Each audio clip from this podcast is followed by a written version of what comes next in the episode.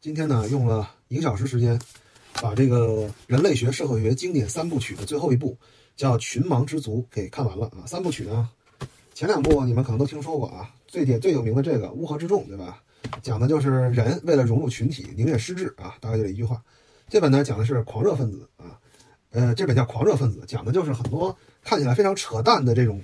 就是教义啊，包括核心思想啊，明显反制了这个组织。为什么能吸引那么多用户啊？很多时候是因为沉没成本和群体认同啊。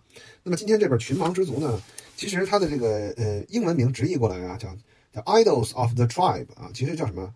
呃，部落的玩偶啊。这个呢，其实是呃暗指啊，我们每个人啊，都是一个很小的部落或者圈层里面的一个棋子，而且我们虽然我们科技进步了啊，今天我们可以一个电话就瞬间和这个大洋彼岸的人。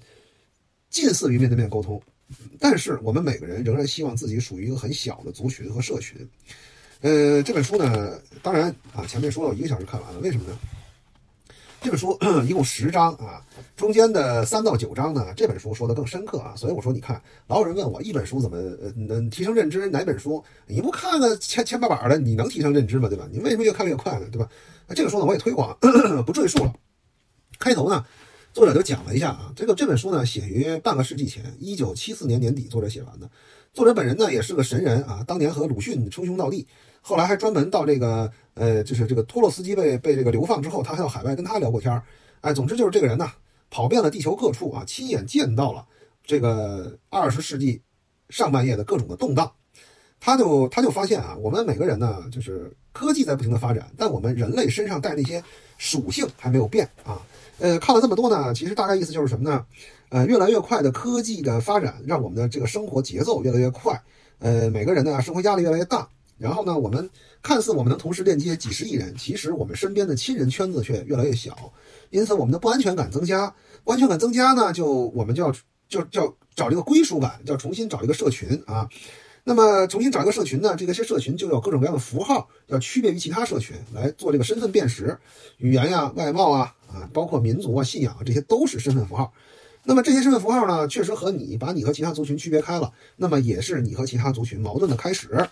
那么各个族群间的矛盾呢，愈演愈烈，很多时候造成国家之间的战争、国家之内的内战、种族之间的血战。对吧？甚至这个就就就是村与村之间都要去械斗啊，那么更增加了你的不安全感和你对你当前这个族群的认同，死循环了啊。那么后来呢？最后呢？作者就提出，到底我们人类能不能跳出这个循环呢？作者统计了一下啊，一九四五年二战结束到作者写完这本书，一九七四年，三十年的时间里，全世界的人类因为族群冲突死了一千万人啊！你别看世界大战啊，世界大战一战好像还都没死这么多人，是吧？最后这本书最精华的呢，在结尾的地方，作者这话呀特别牛逼。他说：“呃，如何才能让人类活得更人性一点呢？我们长久以来总是相信人类的族群终将基于理性与信念，信念啊，发现人类一体，并以此共组和平幸福的生活。人类一体这四个字儿你听着是不是有点耳熟啊？哎，多的我就不能解释了啊。这个书呢就说。”按照他所理解的，他当前的世界架构，一九七四年世界架构，世界上所有的国家都没有处理好这个事情，就是怎么样在族群的概念之上，再建立一个更宏大的概念，把更多的人团结在一起，因为这个违反了人类的本能。人类什么本能啊？去看这本书，我就不讲了。后面呢，他就说，哎，我很看好中国。哎，考虑到这是一个半个世纪前走遍地球的老美写的书，你再考虑到前面那个人类一体这四个字儿，让这本书在今天看来显得格外的有趣啊。